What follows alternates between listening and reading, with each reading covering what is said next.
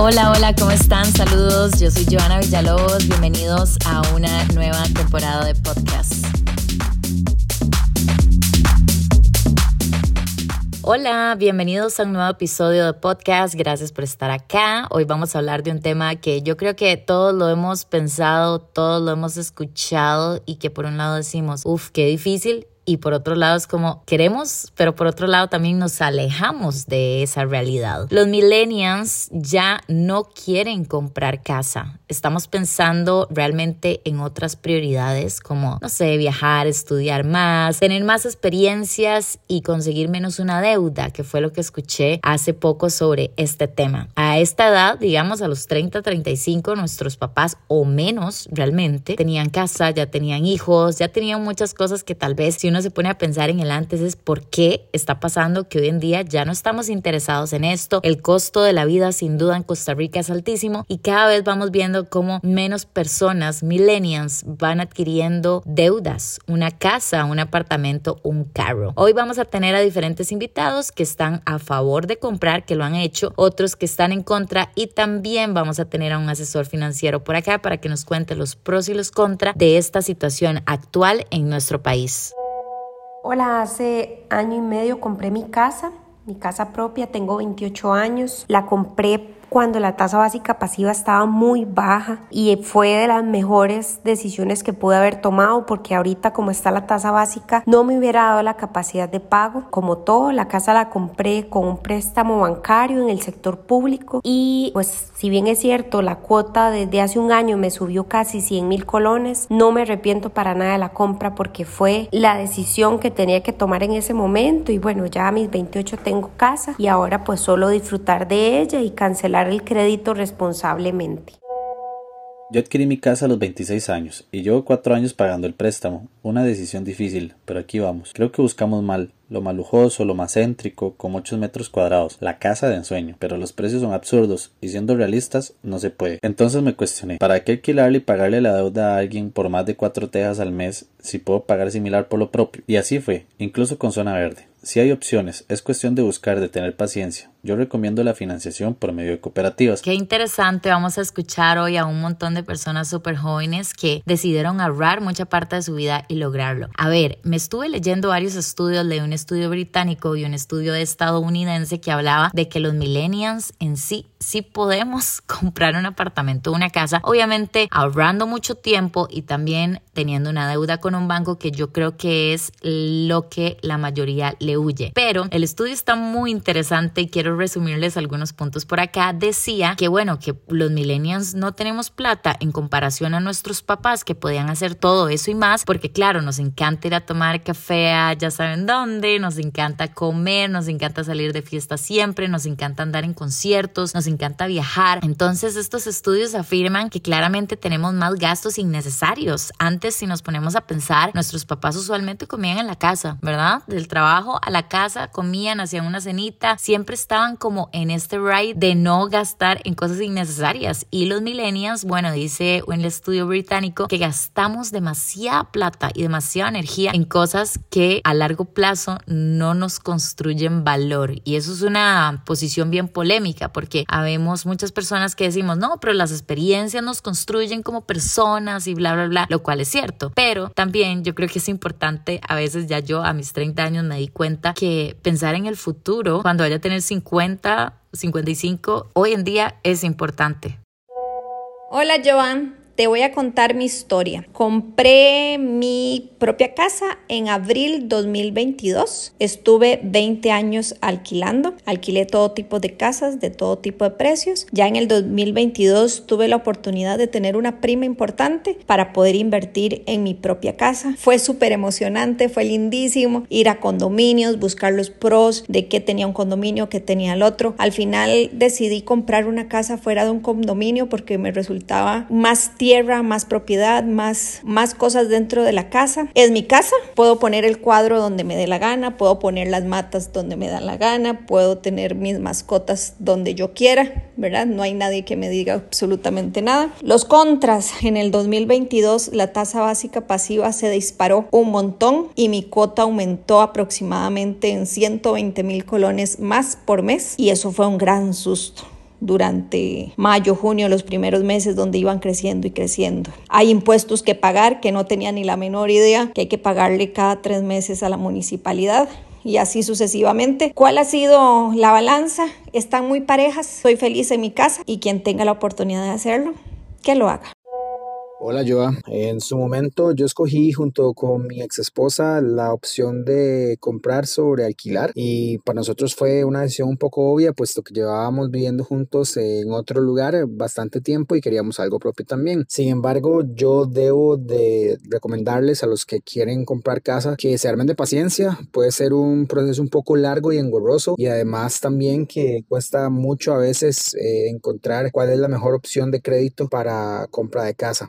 Puedo entender muy bien a los que prefieren alquilar por sobrecomprar, porque en proporción muchísimas veces, o la mayoría de ellas, es muchísimo más barato alquilar que comprar casa propia. Yo les voy a contar mi historia. Durante más de 10 años estuve alquilando diferentes apartamentos. Viví en Santana, viví en Curriabat, en San Pedro, en Zapote, bueno, por muchas partes. Y a mis 30 años eh, tuve la posibilidad y me dije a mí misma, de hecho, madre, cuánta plata no he invertido en todos los alquileres, todas las casas en las que he podido vivir fácil, en esos 10, 11 años me pude haber comprado una casa hasta que llegué a Con Casa Curridabat, es donde vivo y me gustó mucho el lugar, comodidad de que tengo muy buena seguridad y que hay muchas cosas para hacer en el condominio, piscina, gimnasio, etcétera, que decidí arriesgarme a comprar un apartamento acá en Con Casa, me lo dan como en, creo que como en unos 7 meses, 8 meses. Fue una decisión difícil de tomar, pero bueno, sí debo decirles que hay lugares que cuentan con diferentes facilidades para ayudarnos a dar una prima, por ejemplo, en Concasa existe esto de la prima fraccionada. Esto quiere decir que uno puede ir ahorrando mes a mes durante un año y medio, recaudas para que sea la prima de tu apartamento. Así que eso me pareció muy, muy tuanis. También el hecho de que ellos te ayudan en todo el proceso, te envían los papeles al banco, te dicen cómo funciona y demás. Estoy muy emocionada. Fue, como les digo, y es una decisión que me es difícil, me da un poco de miedo, pero que me quise arriesgar porque realmente me gusta mucho el lugar, me gusta mucho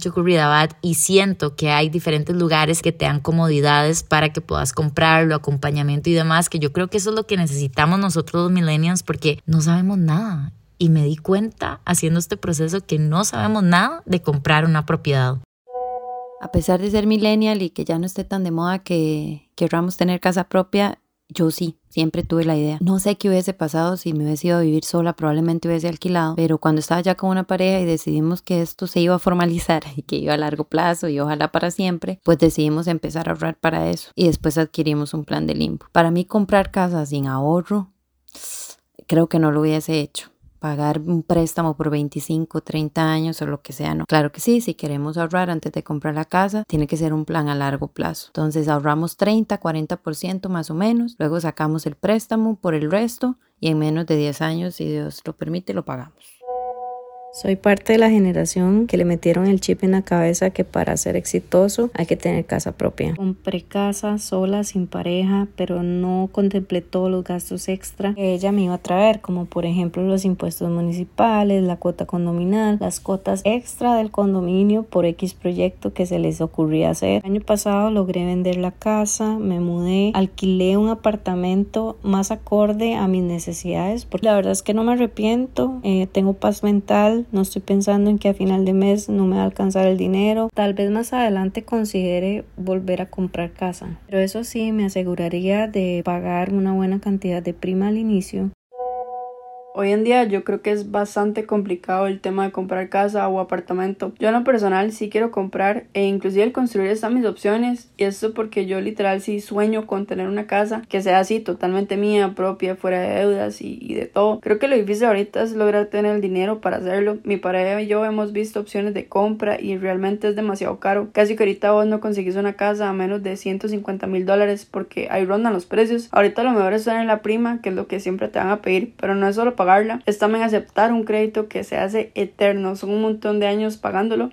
Ese punto es muy cierto y muy válido. No solo Costa Rica, sino a nivel mundial todo es más caro. Todos los materiales para construir las casas, los apartamentos, cada día va subiendo más y más y más. Y por eso tal vez a nuestros papás les costaba un poco menos. A nosotros es el doble porque todo está extremadamente caro. Con un apartamento que podemos comprar ahorita, antes se compraba tal vez una casa gigantesca. Pero bueno, la vida sigue subiendo y todo sigue más caro. Eso es una realidad y hay que tomarlo en cuenta también para tomar una decisión como estas. Yo les cuento, yo estoy feliz con la decisión, espero que me vaya muy bien y, quiero abarcar como todas las posibilidades. Tengo también amigos que han comprado y pagan la hipoteca alquilándolos o haciéndolos Airbnb, que también aquí en Concasa se puede hacer esa opción. Pero bueno, les conté que tenemos a un entrenador financiero, Steven Zamora, que desde hace rato quiero hablar con él en un podcast. Veo que siempre está tirando buenos consejos a través de Instagram y TikTok y quise preguntarle cuál cree él que son los pros y los contras contra actualmente de comprar una propiedad? Hola, yo respondiendo a tus preguntas sobre cosas positivas que yo en mi experiencia como entrenador financiero en temas de casa propia, partiendo de un punto en el que la persona tiene finanzas organizadas, es financieramente responsable, hace un presupuesto y tiene temas de, metas y, y proyecciones, no hace las cosas como por emociones. Número uno, la estabilidad y la seguridad. La propiedad de una casa proporciona estabilidad, seguridad en el largo plazo, no estarán sujetos a aumentos de alquiler, ¿verdad? Desproporcionados, como por ejemplo ahorita está pasando en Ciudad de México, en donde los, los dueños de casa suben hasta o triplicando el valor del alquiler para que la gente se vaya y ellos lo puedan poner en Airbnb. Construcción de un patrimonio. Eh, si una persona sabe escoger una casa o una propiedad, definitivamente la idea a un lugar de expansión con mejores carreteras, que se hagan carreteras, centros comerciales, centros educativos, pues esa propiedad va a subir su, su patrimonio y su plusvalía, la cual no siempre está asegurado, que es una falsa creencia de los corredores de bienes raíces y de los bancos. Luego, por otro lado, la personalización y control de la casa, pintarla como quieras, los colores que quieras y todo lo que quieras, es algo por lo que la gente más busca esto. Ahora bien, por otro lado, el tema de endeudarse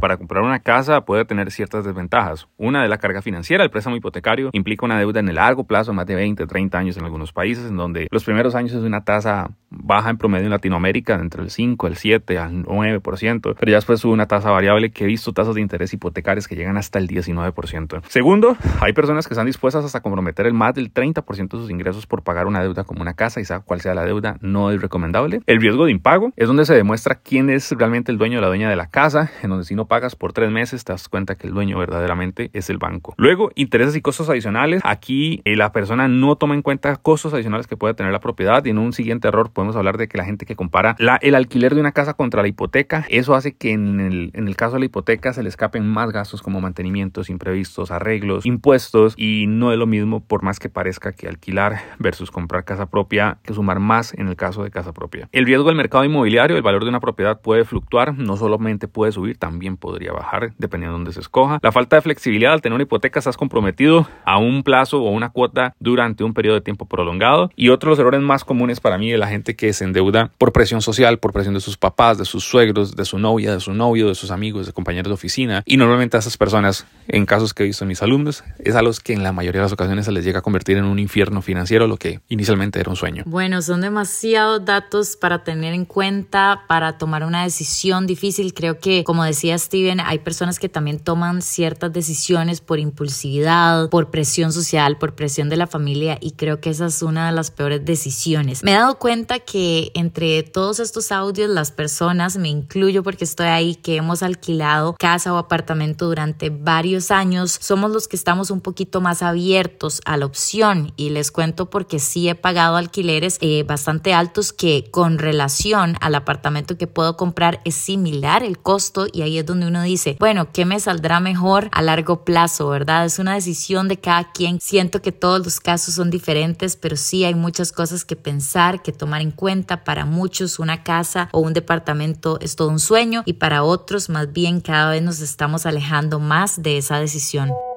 Hola Joan. Bueno, personalmente pienso que adquirir una casa o inclusive un lote con el 100% de deuda no es rentable. En mi caso, hace aproximadamente cuatro años adquirí una casa donde nosotros teníamos parte del monto total de esa casa, la financiamos y construimos en la parte de atrás dos apartamentos. Desde entonces los dos apartamentos y la casa están alquiladas y podemos decir que ellos mismos se pagan Nosotros como familia decidimos comprar casa. Yo nunca estuve de acuerdo, de mi esposa sí. Hasta el día de hoy todavía no estoy tan convencido. Yo no creo en eso de que por lo menos gasto plata en algo que va a ser mío, porque de ahí no va a ser mío. La deuda está 30, 40 años y yo no voy a vivir para terminar de pagarla. si algún día no me gusta por alguna razón, simplemente me voy por otro lado. En cambio, en casa propia estoy atado siempre al mismo lugar. No está mal, pero si pudiera volver a echar el tiempo atrás, creo que no compraría. Hola, yo a todo bien. Mira, a mí me encantaría en este momento poderme ver mi casa, empezar la construcción. Tuve la gran dicha de que mi papá me dio el terreno para poder construir. A pesar de eso, no he podido lograrlo. Ahorita yo estoy en mis 30, tengo dos trabajos, empecé una segunda carrera, soy soltera y siento que no podría comenzar a ahorrar y mucho menos sacar un préstamo para poder pagar los materiales y, la construcción. Y la frustración es tan grande ver de que a mi edad mis papás me, me tenían a mí, tenían a mis hermanas, ya tenían su casa, tenían su carro, tenían su trabajo y de verdad que es que siento que ahora los salarios no alcanzan y que todo está súper caro. Entonces uno se siente tan mal al respecto que, que no sabe si va a poder lograrlo o no. Tema difícil para hoy. Yo creo que quedamos como sí, no, sí, no, en medio, no sé qué hacer. Siempre vamos a tener eso. Yo creo que muchas veces el que no arriesga no gana y el que arriesga también puede perder. Yo, como les digo, estoy muy ilusionada con este proceso. Creo que para mí lo más importante ha sido encontrar un lugar que me genere mucha confianza, con casa. Ya llevo viviendo aquí, como les digo, un año y más, un año y medio. Y la nueva etapa que van a construir, estoy súper, súper reilusionada. Vamos a ver cómo me va. Es una decisión que uno está haciendo bien las cosas, es lo que uno quiere, es lo que uno siente, pero al final del día vamos a ver porque son muchos años. Pienso también que hay que ser muy inteligente con todas las posibilidades. Yo creo que uno no puede decir como, uy, voy a comprar y voy a tener 20, 30 años para vivir. Yo creo que también puede ser flexible al decir, bueno, puedo alquilar si algo pasa puedo hacer un Airbnb, como hemos hablado por acá. Al final del día traten de ser muy conscientes con la decisión que están tomando, como decía Steven por acá, no lo hagamos por ningún tipo de presión, hagámoslo porque sea algo que de verdad queremos hacer y que creemos que tenemos la posibilidad de sostener. Gracias a Steven Zamora que nos acompañó el día de hoy, gracias a todos los audios que como siempre ustedes participan y nos escuchamos en la próxima, que la pasen lindo. Chao.